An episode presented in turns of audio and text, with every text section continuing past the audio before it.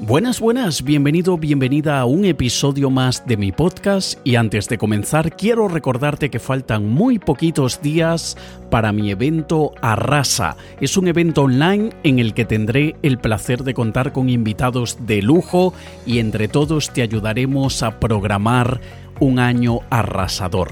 Así que ve a alexk.com barra arrasa, repito, alexk.com barra arrasa o también puedes ir a mi Instagram y en mi perfil ahí tienes el enlace. Hemos creado una entrada súper barata para que cualquier persona pueda beneficiarse de estos dos días de evento online y estoy segurísimo estando allí presente e implementando todo lo que entre todos los invitados y yo te recomendaremos, verás que mejorarás mejorarás, eso ha sonado a DJ, mejorarás muchísimos tus resultados y verás que basta con que mejores 1% cada día. 1% cada día, como de hecho recomienda el sistema Kaizen, y verás que tu vida se transforma para mejor. Así que, repito, ve a alexk.com barra alexk.com barra o también tienes el enlace en mi perfil. Y vamos a comenzar ya en materia con el podcast de esta semana, cómo volverte inmune a las críticas e insultos. Todos estamos expuestos a muchas críticas y basta con respirar y siempre habrá alguien que tendrá una opinión sobre nuestra manera de respirar. Estoy seguro que independientemente de lo que tú hagas, bien sea que tengas un trabajo súper discreto o en el caso de muchos que estamos expuestos a las críticas de decenas de miles de personas, da igual nosotros tenemos que aprender a lidiar con varias situaciones y créeme, luego de tantos años que llevo en esto, ya son, comunicando públicamente, creo que ya son alrededor de 16, 17 años, más o menos.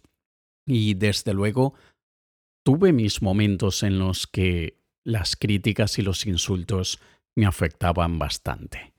Desde luego, como te puedes imaginar, para nosotros poder soportar críticas y soportar insultos y soportar ofensas, nosotros tenemos que primero trabajar en nosotros, porque nosotros no podemos cambiar lo que cualquier otra persona diga, opine sobre lo que hacemos o lo que no hacemos. Lo único que nosotros podemos hacer es trabajar en nosotros. Suena mucho más fácil decirlo que hacerlo, pero es que todo es así. Suena mucho más fácil decir que vamos a preparar una pasta boloñesa que prepararla. Así que no es una cuestión de que automáticamente vas a conseguir los resultados, pero ya sabiendo qué es lo que debes hacer y por dónde debes comenzar el trabajo, desde luego que se facilitarán muchísimo las cosas para ti. Hay un dicho popular que dice el que se pica es porque ají come. Y eso quiere decir que básicamente quien se pica por algo es porque sabe que probablemente eso es verdad. La verdad ofende, dicen algunos, pero la verdad no tiene que ofender. La verdad puede enseñarnos mucho y muchas veces la ofensa o la crítica de otro es probablemente una muy mala manera de hacernos caer en cuenta en esa verdad que probablemente hemos estado ignorando. Hay una historia zen, como, como muchas historias zen, es espectacular como metáfora, como una fábula para tratar de comprender las cosas de una manera muchísimo más simple. Y en este caso hablaba sobre un maestro zen que mientras estaba dándole clases o transmitiendo sus enseñanzas a los discípulos en un lugar público, se acercó un hombre y comenzó a ofender al maestro. Y empezó a insultarlo de muchas maneras y lo intimidaba físicamente como que si lo iba a agredir, y en todo momento el maestro Zen siempre mantuvo la calma. Al final, el, el agresor, esta persona que ofendía e insultaba al maestro, se marchó y los alumnos, los discípulos, uno de ellos específicamente muy indignado, muy chocado por lo que acababa de presenciar, le preguntó al maestro, Maestro, ¿por qué no se defendió de esas críticas, de esos insultos y, de esas ofensas tan groseras y tan duras que le dijo? Y el maestro le respondió, Cuando alguien te quiere dar un regalo y tú no aceptas el regalo, ¿a quién le pertenece el regalo? Qué profundo, ¿no?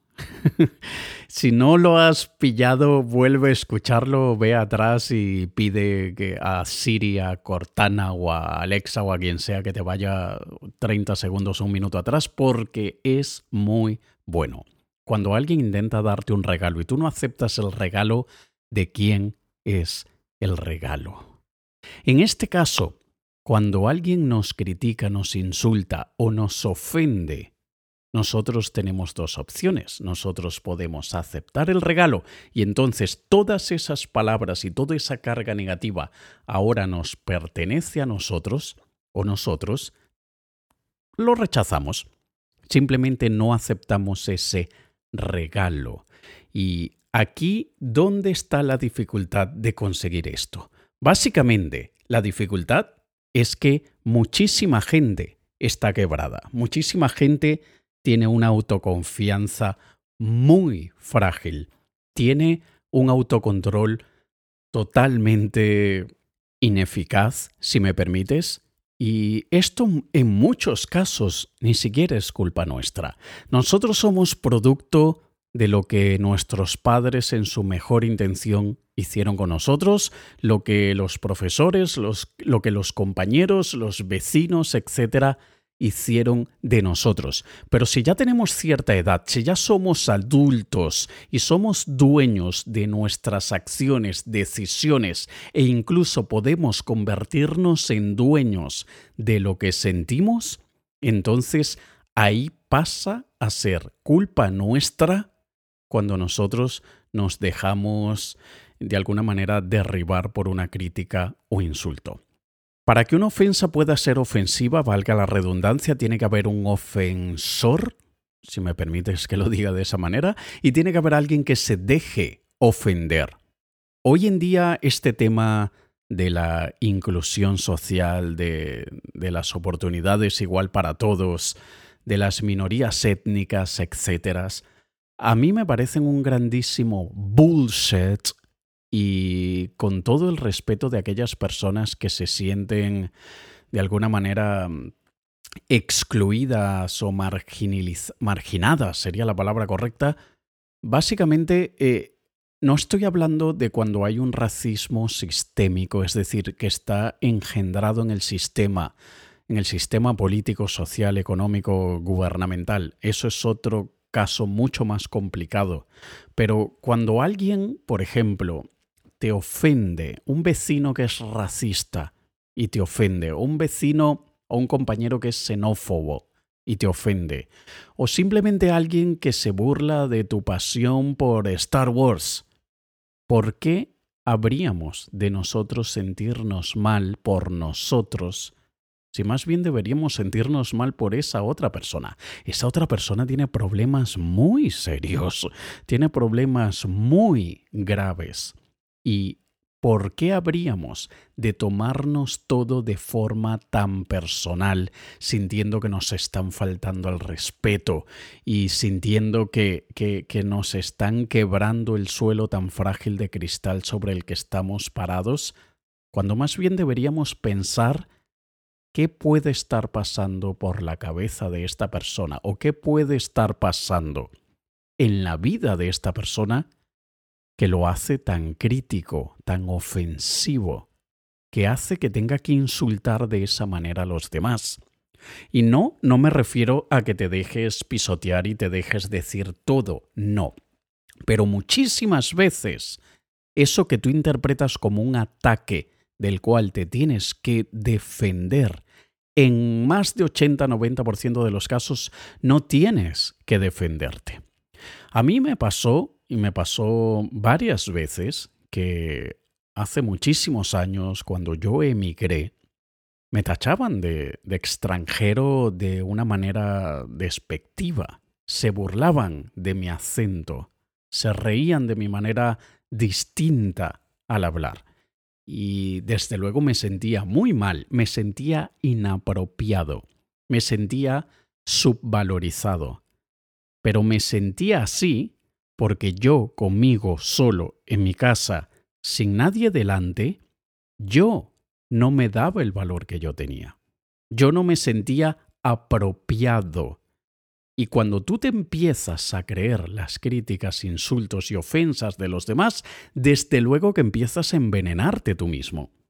Así que tú, cuando alguien te diga algo que tú sientes que te duele, y lo que te decía antes, la verdad duele, toma nota de eso que te están diciendo. ¿Qué fue lo que desencadenó lo que sentiste? Y luego, tú solo, luego de esa situación, porque en esa situación no vas a hacer nada útil. Luego, cuando ya estés más calmado o calmada, analiza qué puedes hacer tú. Imagínate yo en mi caso como esto que te acabo de decir, me tratan como un extranjero, eh, eh, personas xenófobas que dicen vienen los extranjeros a quitarnos el trabajo, que se están comiendo el dinero de la seguridad social. Son tan ignorantes los que dicen todo eso, pero bueno. Y yo, desde luego, me sentía muy mal. Yo decía, yo soy un ser humano como ellos y yo estoy trabajando y estoy pagando mis impuestos. ¿Cómo que me estoy comiendo la seguridad social de ellos? Y es cuando tú tienes dudas sobre ti mismo que, es cuando tú dejas que todo eso te afecte. Para que podamos nosotros volvernos inmunes a las críticas e insultos, Primero debemos hacer los deberes, debemos hacer la tarea, los trabajos e, en casa. Y nosotros primero debemos reconciliarnos con nuestros defectos, con nuestras imperfecciones, con nuestra vulnerabilidad y con todas las heridas que tenemos, porque sabemos que alguien en algún momento pondrá el dedo en esa herida. Y diciéndolo de una manera más literal, a mí me, solían salir mucho en la boca aftas, aftas bucales de aquellas llagas y muchas veces era por deficiencia de vitamina B o exceso de estrés, en fin, es o a veces también hay un factor hereditario muy fuerte y en mi caso es un factor también hereditario porque mi padre sufre mucho de aftas bucales, mis hermanos, específicamente más mi hermana también sufre mucho de eso. Yo hace ya bastante tiempo que con multivitamínicos y control del estrés ya no sufro tanto, pero ¿qué me pasaba? Que yo muchas veces tenía un afta de aquellas que duele un montón en la boca y tan simple como que alguien me diera un beso, nosotros en España solemos dar dos besos para saludar a, la gente, venía una persona y me daba un beso y a veces de una manera así muy efusiva de los que casi que hay un choque entre mejillas y me dolía muchísimo, me dolía bastante y mi reacción ignorante, mi reacción literalmente, o, dicho em, redundantemente, mi forma reactiva de responder era enfadándome. Y recuerdo el caso de uno de aquellos días que yo estaba de mal humor y me dolía un montón. Eh, obviamente cuando vivimos con dolor estamos de peor humor que en un estado normal. Y recuerdo que estaba de muy mal humor, me dolía mucho, vino una chica y me dio un beso de aquellos de, de que chocamos, bien sea por fallo de cálculo o lo que sea, y yo me enfadé con ella. Y le dije, ostras, es que tengo un afta en la boca y me has hecho daño. Y la chica se me quedó mirando así como indignada, como, ¿y qué? ¿Y yo adivino que tú tienes eso? El hecho es que después me sentí mal, pero es una muy buena metáfora para implementar en muchos aspectos de nuestra vida, porque muchísimas veces somos nosotros los que tenemos una herida que nos está causando dolor y a veces los otros, en ocasiones sin querer, nos hacen sufrir porque han tocado esa herida que nos causa dolor, y nosotros debemos entender que esa persona no había manera que supiera que nosotros estábamos sufriendo de eso. Por ponerte otro ejemplo personal, y bueno, este podcast llamándose mis propias palabras es porque te voy contando a ti cosas de mi vida que a mí me han funcionado, pero básicamente yo antes tenía muchos complejos que si con mi estatura, yo, meto, yo mido unos 72 y en comparación con mis amigos y mucha gente que está junto a mí, eso es más bajo que muchos de los que me rodean, tenía complejos con mi estatura, tengo incluso hoy en día complejos con mis dientes, eh, no es tan muy grave, pero me gustaría hacerme ortodoncia para mejorarlos y, ponerlos mucho mejor. Nunca lo hice por un tiempo porque estaba en el mundo del espectáculo y no podía tener los brackets metálicos en la boca. Luego cuando empiezo a dar conferencias lo mismo, pero hoy en día hay la tecnología de ortodoncia invisible, removible, que la puedo empezar a utilizar cuando tome la decisión y ya está. Pero estas son cosas que a mí me causan de alguna manera mm, incomodidad. Y, fíjate una muy, muy buena que, me vas a entender muy bien. Cuando yo empecé a, a perder cabello, fue un trauma. Es como, joder, me estoy quedando calvo, ¿cómo es posible? Si mi padre empezó a quedarse calvo cuando tenía más de 50 años, a mí me falta un montón. Y bueno, y eso era un trauma. Hoy en día lo asumo, me rapo la cabeza, no completamente, pero bastante cortito el cabello, para que no se note tanto, pero aún así la gente, siempre tan simpática como son muchos, siempre van al tema el calvito, el calvo. Como, o sea, no podías decir el, de los ojos eh, color ámbar. no, tenías que decir el calvo, el bajito, el de los dientes tuertos. Y eso obviamente, si es algo a lo que nosotros le damos importancia, si es algo que nos afecta, es algo que nos toca, nos causa dolor, desde luego que vamos a reaccionar ante un comentario de esos. Hoy en día, que me reconcilié perfectamente con el hecho de que mido lo que mido y no puedo hacer nada al respecto. De que sí, soy calvo y aunque pudiera ponerme injertos de cabello o peluquín o lo que sea, no me da la gana. A muchísimas chicas les gustan los hombres calvos, así que me quedo así. Y ya como me he reconciliado con eso, cuando me dicen el calvo, el bajito o lo que sea, no me inmuto. No me importa para nada porque dejé de darle importancia. Así que mira como una pieza clave en poder volvernos inmunes a las críticas e insultos es reconciliarnos con nosotros mismos, ¿vale? Aparte de eso, indudable e inevitablemente necesitamos exponernos. Si nunca nadie te ha criticado, es porque nunca has hecho nada notable. O también, si no quieres que nadie te critique, no hagas nada, no digas nada, no seas nada. Simplemente muérete y ya está, nadie te va a criticar. Incluso te van a hacer homenajes, porque el ser humano es tan absurdo que cuando estamos en vida nos insultan, nos critican, nos ofenden, pero luego de muertos nos dicen todas las cosas maravillosas que pensaban de nosotros, pero jamás nos las dijeron, ¿no? Y bueno, así somos. El hecho es que tenemos que exponernos. Tenemos que hacer cosas que generen crítica. Hay muchísima gente que tiene tantas cosas buenas para darle al mundo y no lo han hecho por miedo a lo que puedan decir los demás. ¿Qué mayor acto de egoísmo es guardarnos todo lo maravilloso que tenemos que darle al mundo simplemente porque tenemos miedo? Somos unos cagaos. Eso es lo que somos. Y unos cagaos egoístas.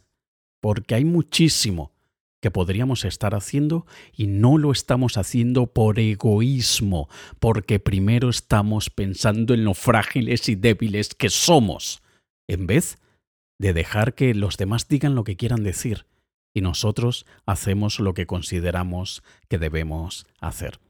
¿Tú sabes cuánta gente a mí me ha criticado durante los dos años que llevo haciendo este podcast? Tú sabes la cantidad de gente que a mí, me ha criticado, insultado y ofendido durante todos estos años, por ejemplo, mi canal de YouTube que lo tengo desde hace 10 años aproximadamente. Muchísima gente. Y en las redes sociales la gente es muy cruel, porque como no tienen a la persona delante, sienten que le están hablando a unos algoritmos, a unos jeroglíficos, a unos iconos que están en una pantalla y que no hay un ser humano detrás. Y yo he estado también del otro lado de esa situación en la que recuerdo un caso en la que recibí un email de una persona que probablemente estaba pasando por un mal día, probablemente estaba teniendo un problema en su vida personal y me envió un email muy desagradable. Y yo en aquella época era de aquellos que si tú eres malo conmigo yo voy a ser peor contigo. Hoy en día afortunadamente no soy así y no estoy nada orgulloso de haber sido así en el pasado, pero en aquella época yo seguía siendo así. Y esa persona me, escribió un email desagradable. Luego yo pasado con el tiempo lo leo y veo que era desagradable, no era ofensivo, no era un insulto, no era, no era nada muy, muy eh, grave, pero sí era desagradable. Quizá era una persona de estas que habla así un poco como que si está con rabia, pero eso no, no, no, eso ya es un problema de la persona. El hecho es que le respondí muy fuerte, mucho más desagradable, de una manera agresivo-pasiva incluso. Yo lo estaba ofendiendo e insultando de una manera agresivo-pasiva en la que cualquiera que lee ese email diría no hay una ofensa explícita, pero hay que leer entre líneas para ver que le está llamando inútil, imbécil, burro, ignorante y todo lo demás. Y eso es un veneno que yo me comía yo. Pero ¿qué pasa? Que luego, por cosas de la vida, veo a esa persona en una red social, porque las redes sociales te van recomendando, oye, quizá conoces a esta persona, agrégalo como amigo. El hecho es que por el nombre reconozco que es esta persona, tiene un nombre muy fácil de distinguir, y cuando veo su foto, vi que era un señor de casi 70 años. Y yo me quería morir, porque fui muy crudo, fui muy maleducado, muy desagradable ante un señor mayor de casi 70 años, que es un ser humano y que podía ser en aquel entonces mi abuelo, hoy en día podría ser mi padre, mi padre tiene 67 años, y el hecho es que olvidaba, como muchos, que del otro lado quien está leyendo esas palabras que yo estoy escribiendo en un teclado es un ser humano con emociones, con sentimientos, con familia, con problemas, con duelos, lutos, con, con muchas cosas. Así que muchas veces cuando nos lo hacen a nosotros, no podemos tomarlo tan grave, sabiendo cómo piensan las personas a través de Internet.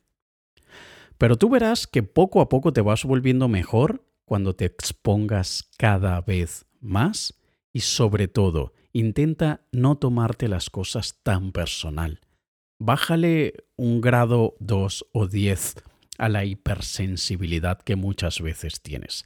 Yo soy una persona bastante sensible, pero he aprendido a esa sensibilidad canalizarla. He aprendido a no reaccionar inmediatamente, porque también esto es algo que nosotros debemos aprender. Debemos aprender a esperar, no necesitamos responder nada inmediatamente. Yo hoy en día tengo una regla en la que si alguien me escribe un email, un mensaje o lo que sea, y yo siento aquel, aquella cosa que hierve por dentro, yo no puedo responder nada hasta que ya no sienta eso hirviendo por dentro. Cuando ya no sienta eso hirviendo, entonces yo puedo responder de una manera mucho más asertiva.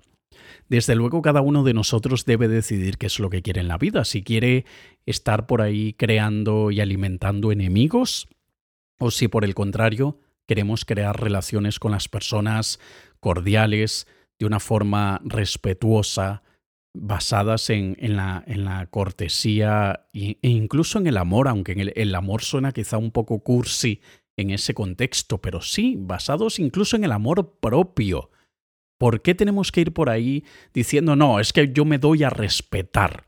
Sí, debemos darnos a respetar, desde luego que sí. Yo no dejo que nadie me ponga el pie encima, solo que cambié la definición de pie. Muchas veces ese pie encima era decirme, eres calvo, ya, me está poniendo el pie encima y yo me voy a defender. No. Hoy en día ese pie, eh, créeme, tendría que ser un pie de gigante como para que me afecte. Así que muchas veces tenemos es que reencuadrar lo que nosotros sentimos como una ofensa, como un insulto o como una crítica. ¿Vale? Hay una cosa súper efectiva que es matar a los críticos con nuestra inmutabilidad. Mostrarles que ni nos inmutamos ante sus insultos. ¿Por qué? Porque eso demuestra muchísima autoconfianza. Cuando alguien te dice algo que te duele y tú te quiebras, tú estás mostrándole al otro que no estás seguro de ti, no estás segura de ti. Mientras que si alguien te dice algo y tú con aquella ligera sonrisa de no me importa una mierda lo que me estás diciendo, tú crees que me está afectando y no me está afectando nada. Eso demuestra una fuerza interior, una autoconfianza tan brutal. ¿Y sabes qué es lo bueno? Que eso lo puedes fingir. Eso se puede fingir. Y nadie te va a acusar de mentiroso o de mentirosa por estar fingiendo algo que no sientes. Tú puedes fingir la autoconfianza. Tú puedes practicar. De hecho, te recomiendo que lo hagas. Ve a donde tengas un espejo, si estás en el coche en este momento, no lo hagas mientras vas andando, espera un semáforo o lo que sea, y haz tu mirada a ti para ti, mirándote a ti mismo a los ojos, esa mirada de súper confiado, aquella mirada que roza la línea de arrogante, de pedante, aquella mirada en la que sabes que eres capaz de comerte el mundo, ¿vale? Y eso practícalo. Ve cómo te sientes, ve cómo es tu postura corporal, ve cómo pones la cara. Nosotros a veces inclinamos la cabeza de una manera específica. Practícalo, finge la autoconfianza si hace falta, porque eso hace que te sientas mucho más fuerte y al sentirte mucho más fuerte tienes menos tendencia a querer protegerte de ataques, porque tú sabes lo que sentiría un elefante con la picada de una abeja, ni la siente. Un rinoceronte cuando lo pica una avispa es que ni lo puede picar, porque es que ni siquiera es capaz de penetrar la piel tan gruesa que tiene. Pero ¿qué pasa si un niño es picado por una avispa? Ese niño va a llorar mucho, le va a doler muchísimo, y dependiendo de la avispa y del niño puede que incluso muera. Muchas veces el insulto, la crítica, la ofensa no es lo que nos hace daño. Es nuestra manera de vivir con nuestra vulnerabilidad, con nuestros defectos, con nuestro pasado lleno de sombras que todos tenemos. Y nosotros deberíamos utilizar cada momento en el que nos sintamos ofendidos como un regalo, como un regalo muy bonito, en el que nos están permitiendo conocernos mejor, entendernos mejor y volvernos muchísimo más fuertes. Recuerda que las críticas, los insultos y las ofensas no pasan de ser opiniones de otras personas. Y lo que los otros opinen de ti es problema de ellos, no tuyo. ¿Sabes lo que realmente importa? Es lo que tú opines de ti aumenta el valor que tú te das a ti mismo, reconoce todos tus talentos, reconoce las cosas maravillosas que tienes en tu vida y lo que tienes como ser humano. Y cuando tú asimiles y aceptes que tienes todo eso maravilloso en ti, verás que cualquier crítica, opinión, insulto, ofensa de los demás no te afectará. Recuerda que las opiniones es de lo más barato que hay en el mundo. Una opinión no vale nada. porque todos están dispuestos a regalarlas sin que nadie se las haya pedido. Así que no te dejes afectar tanto por eso, conócete mejor, reconcíliate con tu vulnerabilidad, exponte a las críticas porque aquí la práctica es importante. Para que puedas crear esa piel de rinoceronte debes exponerte a muchas picadas.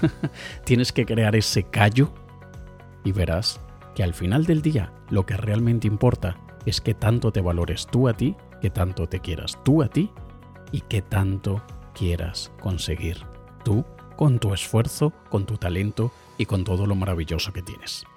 Antes de finalizar, te recuerdo que faltan muy poquitos días para mi evento Arrasa, así que ve a alexk.com barra arrasa alexk.com barra arrasa o ve a mi Instagram que ahí en mi perfil tienes el enlace y junto a personas como Ancho Pérez, Víctor Hugo Manzanilla, Marcos Cartagena, Paula Costa de Paula Saludable, Verónica Sosa, etc. Muchísimos estaremos allí en los próximos días, dos días a través de este evento online para ayudarte a crear un año arrasador.